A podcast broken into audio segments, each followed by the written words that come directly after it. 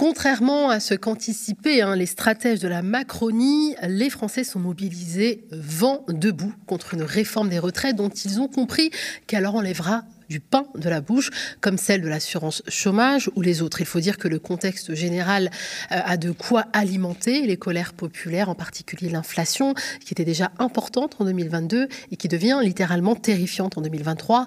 En ce, en ce lendemain de journée d'action, nous avons voulu revenir sur cette thématique avec Clément Coulet. Clément Coulet est auteur pour le média indépendant Le Vent se lève, euh, notamment d'un article très fouillé intitulé Inflation et alimentation au pays de la bouffe, la grande paupérisation, un article que nous vous invitons à lire. C'est l'entretien d'actu.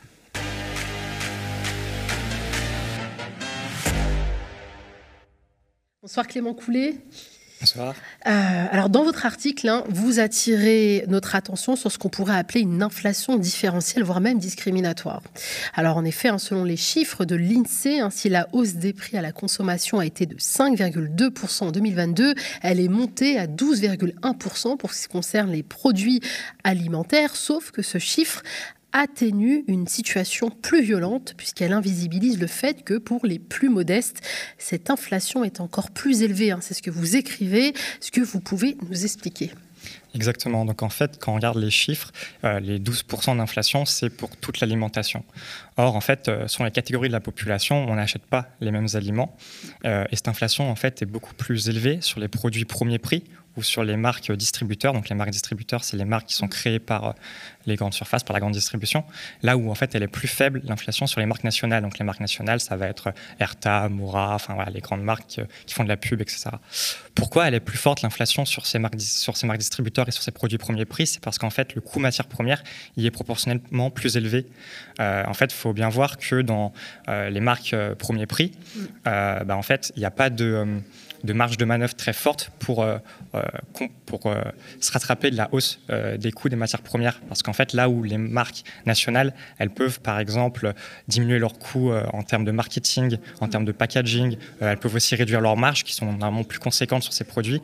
là, sur les marques premier prix, en fait, tout a été déjà fait. On a déjà rogné la publicité, on a déjà rogné le marketing, mmh. on a rogné au plus possible les marges. Donc en fait, quand le coût de la matière première augmente, bah, le coût du produit final augmente aussi. vous parlez même de double peine hein, euh, pour euh, ces euh, consommateurs les, les plus modestes. Alors nous nous installons dans une sorte d'économie de crise, de crise inflationniste. Et votre article hein, décrit les ruses et les stratégies des groupes de grande distribution pour continuer à gagner bah, beaucoup d'argent dans ce contexte. On va évoquer ensemble certaines de ces stratégies, si tu le veux bien. On commence par la shrinkflation, c'est ça? Ou réduflation? On regarde d'abord un petit magnéto.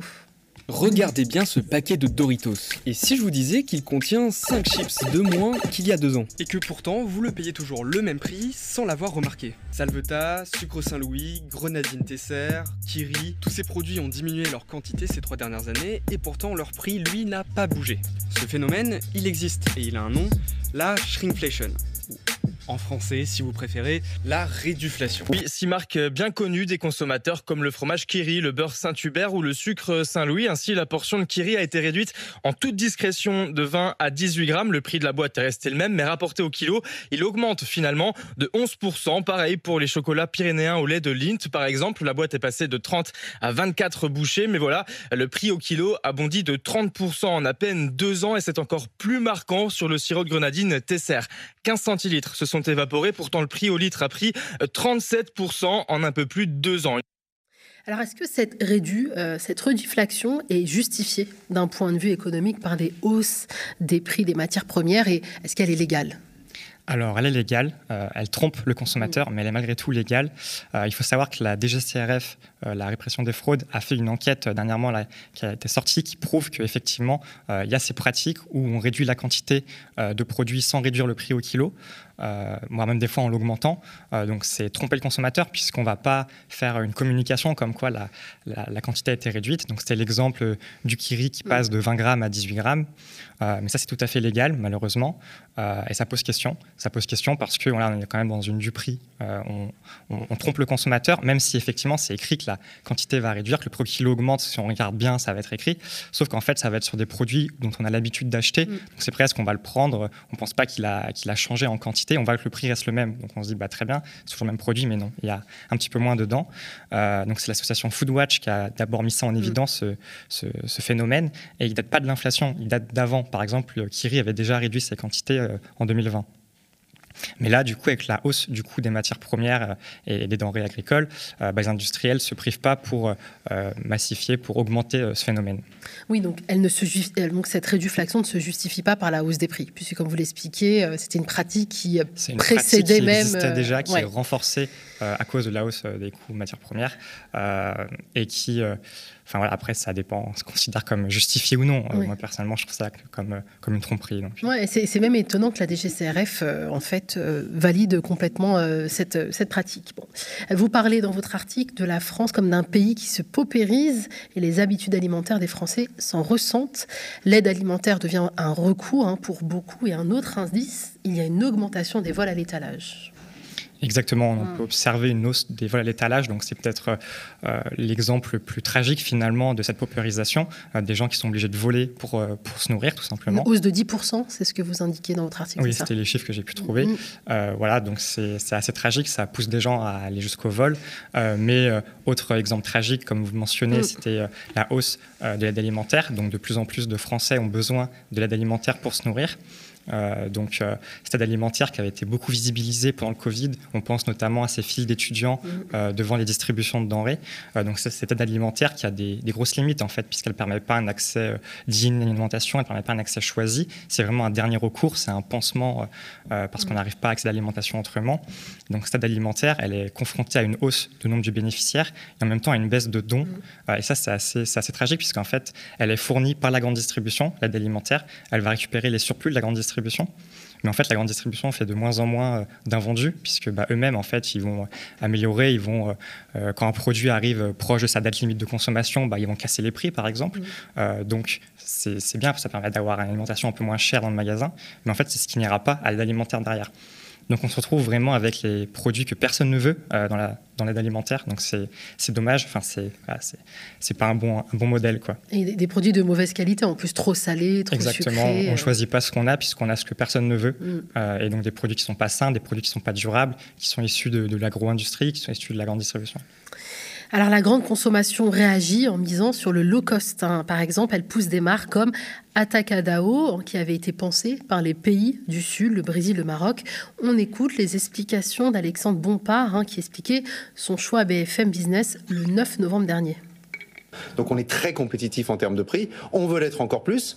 On veut l'être encore plus avec un format hypermarché encore plus, qui joue encore plus son rôle populaire. Et puis on va en effet implanter en France en septembre prochain. On va lancer, on va tester notre, notre format brésilien cœur qui s'appelle Atacadao, qui est un format prix très bas, assortiment cette fois-ci très court, extraordinairement efficace, extraordinairement proche de ceux qui souffrent le plus. Vous voulez nous vendre du riz par 5 kilos, c'est ça? Oui, c'est quantité, quantité, quantité là. Même plus vous en achetez, moins c'est cher. en effet, ça repose sur des achats d'opportunités, des gros conditionnements, des assortiments très très très courts. C'est très efficace. On a l'air d'être très fier euh, de cette, euh, de cette, euh, de l'installation hein, de, cette enseigne. on a appris récemment que le maire de Sevran, notamment, ne veut pas de l'installation de ce discompteur dans sa commune. Il parle, il le justifie par les menaces qui pèsent hein, pour l'emploi au sein du groupe Carrefour et des menaces sur le petit commerce. Est-ce qu'il a raison de s'inquiéter? Je pense que son inquiétude est légitime. Elle est courageuse d'abord, son inquiétude, puisque Sevran est quand même une ville euh, populaire, une ville très pauvre. Donc, euh, ses habitants ont du mal à accéder à une alimentation de qualité. Euh, et là, voir un groupe comme Carrefour proposer l'ouverture d'un magasin où l'alimentation sera vraiment à très bas coût, ça pourrait être tentant, a priori, pour, pour un maire de cette commune. Et il a le courage de, de, dire que non, c'est pas le bon système, c'est pas le bon modèle à valoriser. Cette course au bas prix, il a compris qu'en fait, elle pénalise tout le monde. Elle pénalise les producteurs agricoles, forcément, puisque si on ne si on rémunère pas leur production au juste titre, elle pénalise les travailleurs de la grande distribution, les travailleurs des filières, euh, qui eux, du coup, ont, des conditions de travail euh, très dégradées, des salaires très bas. Euh, et elle va au fait dévaloriser aussi les consommateurs qui, au final, vont accéder à des produits alimentaires, mais des produits alimentaires de quelle qualité bah, Une qualité très médiocre, qui n'est pas bon pour la santé, qui n'est pas sain et qui n'est pas bon pour la planète. Donc ça, c'est déjà un acte courageux de la part de ce maire de, de sortir de cette logique de course au bas prix, ce que vend en fait la grande distribution. La grande distribution, c'est un imposées dans le pays en proposant comme ça ce modèle de on casse les prix, on casse en même temps le commerce local, forcément. et donc pour un maire, effectivement, il y aura des problèmes sur l'emploi. On peut supposer que si ce modèle Atacadao vise à, réduire au maximum les, les, prix, ils vont viser à réduire les coûts, et notamment les coûts du travail.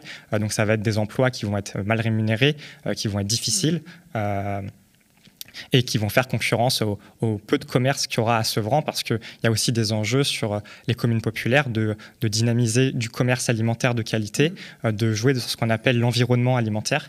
Euh, donc l'environnement alimentaire, c'est pouvoir accéder proche de chez soi à des commerces de qualité, à des commerces où l'alimentation est accessible et, durable.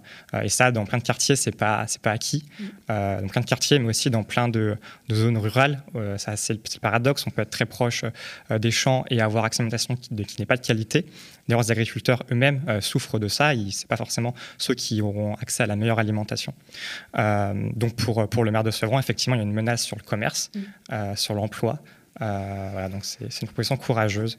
Oui, c'est ce que vous, vous considérez hein, que l'augmentation prévisible de l'espace du low cost va dégrader la qualité de l'alimentation des Français puisque les distributeurs en fait vont retirer des rayons tous les produits bio pour y installer ces produits, euh, ces produits low cost. Euh, alors la question qui, s'impose finalement, et les paysans euh, dans tout ça, vous en avez un petit peu parlé, mais est-ce qu'ils profitent de la hausse de ces hausses de prix? Ah, malheureusement, non. Euh, grosso modo, personne vraiment profite de cette hausse mm. des prix, ou du moins personne parmi euh, ceux qui vont travailler. Donc, euh, ça ne se traduit pas par des hausses réelles des salaires dans la grande distribution, et ça ne se traduit pas par des hausses réelles des, rémunérations des, des, producteurs. Parce qu'en fait, les producteurs, ils sont victimes aussi de cette inflation, puisqu'ils voient leurs coûts de production eux-mêmes augmenter. Mm. Euh, et là-dessus, les systèmes les plus intensifs, les systèmes euh, les plus dépendants aux intrants, euh, sont ceux qui sont a priori le plus fragilisés. par exemple, on peut voir que la tonne d'engrais azoté, le prix mm. augmente, il explose même. Il, il, augmentait déjà avant la guerre en Ukraine. depuis, c'est énorme aussi, puisqu'il faut du gaz pour produire les engrais azotés, par exemple. il est passé de 230 à 845 euros, c'est ce que vous Sur la tonne. et donc, voilà, ça les fragilise fortement. donc, c'est des systèmes comme ça qui sont très dépendants de francs et donc ils sont très fragilisés. Euh. Mm. Et qu'est-ce que justement cette, euh, cette inflation, cette hausse des prix dit de nos filières agricoles et de, de leur dépendance et de leur fragilité? Bah, ça dit qu'en fait, on a des objectifs de souveraineté alimentaire, par mm. exemple. Euh, on se rappelle de la phrase de Macron pendant le Covid déléguer notre alimentation aux autres est une hérésie. Enfin, c'était quelque chose dans le genre. bon, chose enfin, on voit bien que pourtant ils ne se dirigent pas vers sortir de cette modèle-là. il faudrait favoriser des, des, modèles de production agricole qui sont autonomes, plus autonomes, plus économes. et ça, c'est pas la voie qui est choisie. On est plutôt sur une voie où on va faire une agriculture qui est qui est apte à exporter. Euh, donc, ça a des grandes filières qui vont être prêtes à aller conquérir des marchés à l'étranger. Euh, par exemple, la, réponse après la guerre en Ukraine, la stratégie, c'était presque de récupérer les, les marchés internationaux que l'Ukraine allait perdre du fait de la guerre. Donc, nous, on va aller les récupérer, alors que ce n'est pas la logique à avoir. Mm. C'est se rendre plus dépendant de l'étranger en faisant ça. Il faut au contraire se rendre moins dépendant et, du coup euh, promouvoir une agriculture plus souveraine parce que plus économe et autonome. il y a quand même des, des gagnants, des gros gagnants de cette inflation galopante? Il y a quelques gagnants, effectivement, et comme souvent, ça va être les plus gros. Euh, donc, par exemple, on a pu voir euh, les chiffres d'affaires des géants, la négoce de, de, céréales, donc les ABCD, c'est les quatre plus grosses entreprises, c'est Louis Dreyfus, Cargill, etc., qui ont vu leur, entre 2021 et 2022 leur chiffre d'affaires exploser. vraiment, on peut parler de surprofit aussi dans ce domaine, c'est pas réservé qu'à Total. Mais d'ailleurs, les, géants de l'énergétique aussi, on, voit que ce n'est pas eux qui souffrent le plus, euh, puisqu'après, ils vont diffuser leur hausse de coûts euh, sur le reste de la filière. Alors il y a bien évidemment des solutions pour éviter le pire, alors qu'on sait que l'inflation n'est pas près euh, de, s'arrêter. Parmi elles, le chèque alimentation. Alors la promesse d'Emmanuel Macron de la créer se fait toujours attendre, et sauf erreur de ma part, la dernière fois que la proposition a été évoquée, c'était en octobre 2022. Hein. c'est Bruno Le Maire qui disait euh, non, non, on n'abandonne pas du tout cette idée, c'est toujours en discussion. Est-ce que vous savez si on a avancé sur ce dossier depuis? On n'a pas avancé. il est officiellement pas abandonné, mais officieusement, il n'y a rien qui se passe derrière. donc, pour rappeler, chèque alimentation durable, c'est pas une, solution miracle, mais au moins ça témoignait d'une volonté du gouvernement de mettre de l'argent mmh. sur l'accès à l'alimentation et sur un accès qui change de l'aide alimentaire euh, donc où les gens pourraient quand même un petit peu choisir ce qu'ils veulent consommer parce qu'ils pourraient l'acheter grâce à ce chèque. Euh, c'était quel montant ce chèque d'alimentation Il n'y avait pas de montant euh, défini. les chiffres parfois c'était 100 euros par mois, mais mm. c'était pas, il n'y avait pas de projet ficelé concret de proposé par le gouvernement. mais quoi qu'il en soit, voilà, si on était sur des montants de 100 euros, ça dépendait à, quelle partie mm. de la population il était, il, était distribué, mais on pouvait monter sur des, mettons, dans 3 milliards d'argent public, 2 milliards, enfin des sommes beaucoup plus conséquentes que ce qu'on voit actuellement mis euh, par le gouvernement sur ces questions euh, d'accès à l'alimentation. Donc, a priori, cette idée-là est abandonnée. En revanche, il y a une autre proposition qui fait encore parler d'elle, c'est le panier euh, anti-inflammation. Alors, qu'est-ce que c'est ce panier anti-inflammation? Ben, Je vous propose d'écouter la réponse d'Olivia Grégoire, ministre déléguée chargée des petites et moyennes entreprises du commerce, de l'artisanat et du tourisme.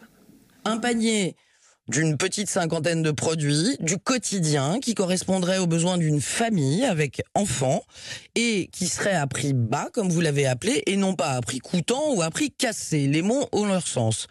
Évidemment, mon objectif est le suivant, faire en sorte que les Français puissent avoir sur un panier du quotidien des prix attractifs, mais entre l'idée et l'action, c'est toujours compliqué. Donc il y a deux écueils que je cherche à éviter. D'abord, faire en sorte que le droit à la concurrence des distributeurs soit préservé. Donc je leur parle de familles de produits, des produits d'hygiène, des produits frais. Ça n'est pas au gouvernement de fixer les références, c'est important de le rappeler. Et deuxièmement, j'ai aussi à cœur de protéger les fournisseurs. Si les prix sont bas, ça n'est pas sur le dos de nos agriculteurs ou de nos producteurs qu'il faut que ces marges soient trouvées. L'idée, l'idée n'est pas d'être uniquement sur le prix. J'ai à cœur aussi qu'il y ait des produits de qualité, par exemple des produits frais, possiblement des produits bio, euh, dans des marges importantes et que ce ne soit pas uniquement un panier petit. entre l'idée et l'action, il, y a, du temps. Euh, alors peut-être euh, il, y a de la volonté politique où il n'y en a pas. L'enseigne vous l'avez vu, euh, euh, Système U, elle n'a pas, n'a pas le temps, puisqu'elle juge qu'il y a urgence. Elle va lancer un panier de 150 produits à prix euh, coûtant dès mercredi pour une durée indéterminée. Hein, c'est ce qu'a annoncé aujourd'hui son président Dominique Schelcher, une opération commerciale qui intervient alors que le gouvernement discute encore, on le voit. et donc, Dominique Schelcher a expliqué effectivement qu'il ne sort pas pour autant des négociations avec le gouvernement mais que l'urgence impose l'action. On peut se réjouir plutôt de cette nouvelle et en même temps, on peut regretter que ce soit des, la grande distribution qui se substitue finalement à l'action euh, euh, politique et publique. Exactement, ça résume bien l'ambition du mmh. gouvernement sur ces questions d'accès à l'alimentation, euh, où finalement, plutôt qu'avoir une action publique, mmh. des politiques volontaristes, on délègue ça à la grande distribution, on délègue ça aux hypermarchés, aux supermarchés. Euh, donc c'est une forme de capitulation, mmh. euh, c'est assez tragique, euh, parce qu'on peut imaginer, enfin on, se retrouve avec une situation finalement où la précarité alimentaire augmente, où de plus en plus de, Français ont du mal à se nourrir, et on se retrouve avec une ministre qui va faire la publicité de, de la grande distribution, qui va dire, bah, allez chez eux, ceux qui proposeront les prix les plus bas. Là, elle parle de protéger les, fournisseurs. Voilà, mais moi j'aimerais qu'elle protège les Français un peu plus en leur garantissant un accès à l'alimentation. On a parlé de la promesse de chèque alimentation, une promesse de campagne d'Emmanuel Macron, une promesse qu'il a aussi faite devant les citoyens de la Convention citoyenne pour le climat, mais une promesse qu'il ne met pas en place. Euh, euh, il y a d'autres propositions qui existent qui sont plus ambitieuses, on pourra peut-être en parler après. Mm. Euh, mais en tout cas, ça montre bien que là, il n'y a aucune volonté de protection, c'est juste on délègue notre action à des acteurs privés majoritaires. Alors malheureusement, avec ce gouvernement, c'est assez, assez, fréquent de voir des, alors là, pour le coup, des acteurs économiques se substituer à l'action politique et publique. C'est aussi le cas même en matière de lutte contre les violences, ou même dans, en matière de lutte contre les discriminations. Heureusement qu'on a les ONG qui sont là. effectivement, il y a une autre proposition très ambitieuse euh, vous allez peut-être nous en dire un peu plus, c'est euh, la sécurité sociale alimentaire qui devrait être expérimentée au cours de ce premier trimestre. Euh, ah bah, J'aimerais bien qu'elle le soit, mais elle l'est sur, par des initiatives citoyennes. Pour expliquer un peu ce que c'est la sécurité sociale alimentaire, donc la SSA, en fait, c'est une proposition qui est portée par un collectif d'associations comme le réseau CIVAM, le réseau Salariat, la Confédération paysanne, etc. Donc ces associations-là, elles proposent en fait d'étendre la sécurité sociale sur les questions d'alimentation. Mmh. donc c'est assez, assez novateur, c'est assez puissant, car ça permettrait de créer un droit à l'alimentation, de progresser vers une démocratie de l'alimentation. concrètement, ça veut dire qu'on aurait une carte vitale finalement, comme une carte vitale, mais qui permettrait d'acheter de l'alimentation. Elle permettrait d'acheter des produits qui seraient conventionnés démocratiquement. Et ça, c'est important. C'est pas euh, au gouvernement qui dirait bon bah ça vous pourrez acheter ça avec votre carte d'alimentation. Ce mmh. C'est pas euh, la grande distribution qui dirait vous pourrez acheter ça avec votre carte d'alimentation. Non, ce serait un conventionnement démocratique. Donc ce serait euh, choisi démocratiquement. On se mettrait d'accord sur des listes de, de, de, distribution ou de produits qui pourraient être achetés avec cette carte de l'alimentation. elle serait financée par une cotisation euh, donc comme la sécurité sociale à son origine, donc euh, financée par les travailleurs, euh, qui, comme ça, permettrait bah, de pouvoir distribuer la somme de 100 euros par mois ou 150 euros par mois, ça dépend des modèles. Et enfin, le troisième euh, pilier fort de cette proposition, c'est qu'elle est universelle. Et ça, c'est important. Ce n'est pas une mesure qui est pour les pauvres et que pour les pauvres. C'est une mesure qui est pour tout le monde. Comme la sécurité sociale et la santé, tout le monde a une carte vitale. Même les enfants de Bolloré, ils peuvent aller chez le médecin, ils donnent la carte vitale, ils ne payeront pas le médecin. Bah là, c'est pareil avec mm. euh, cette carte vitale de l'alimentation. Euh, ce principe universel est, très, très important. parce que si on reste sur, sur des mesures réservées qu'aux plus pauvres, c'est des mesures qui sont stigmatisantes, qui peuvent un peu développer un sentiment de ressentiment pour ceux qui, qui n'en bénéficient pas, etc. Donc euh, c'est un critère qui est important. Mm. Donc c'est une initiative euh, citoyenne euh, et qui n'est pas discutée avec avec le gouvernement, avec les institutions C'est une proposition, la SSA, mm. euh, qui actuellement n'est pas mise en œuvre, puisque ça devrait être mm. mis en œuvre au niveau national. Euh, le gouvernement se montre euh, assez sourd à cette proposition. Forcément, il est en train de détruire la Sécu, il ne va pas la reconstruire sur d'autres thématiques après. Il faut savoir que quand même le CNA, donc le CNA, c'est le Conseil national de l'alimentation, en fin 2022, a émis un avis appelant à expérimenter la SSA. Donc ça, c'est intéressant de voir que ça progresse dans des arènes plus institutionnelles. Euh, et ensuite, il y a des expérimentations locales qui se développent. Par exemple, ce samedi, à Montpellier, mmh. il y a eu le lancement d'une caisse alimentaire commune.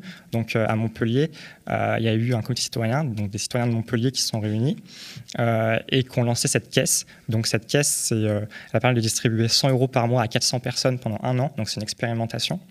Et ces, 400, enfin, ces 100 euros par mois pourront être dépensés dans des produits, dans des lieux de distribution qui seront choisis par ce comité de citoyens.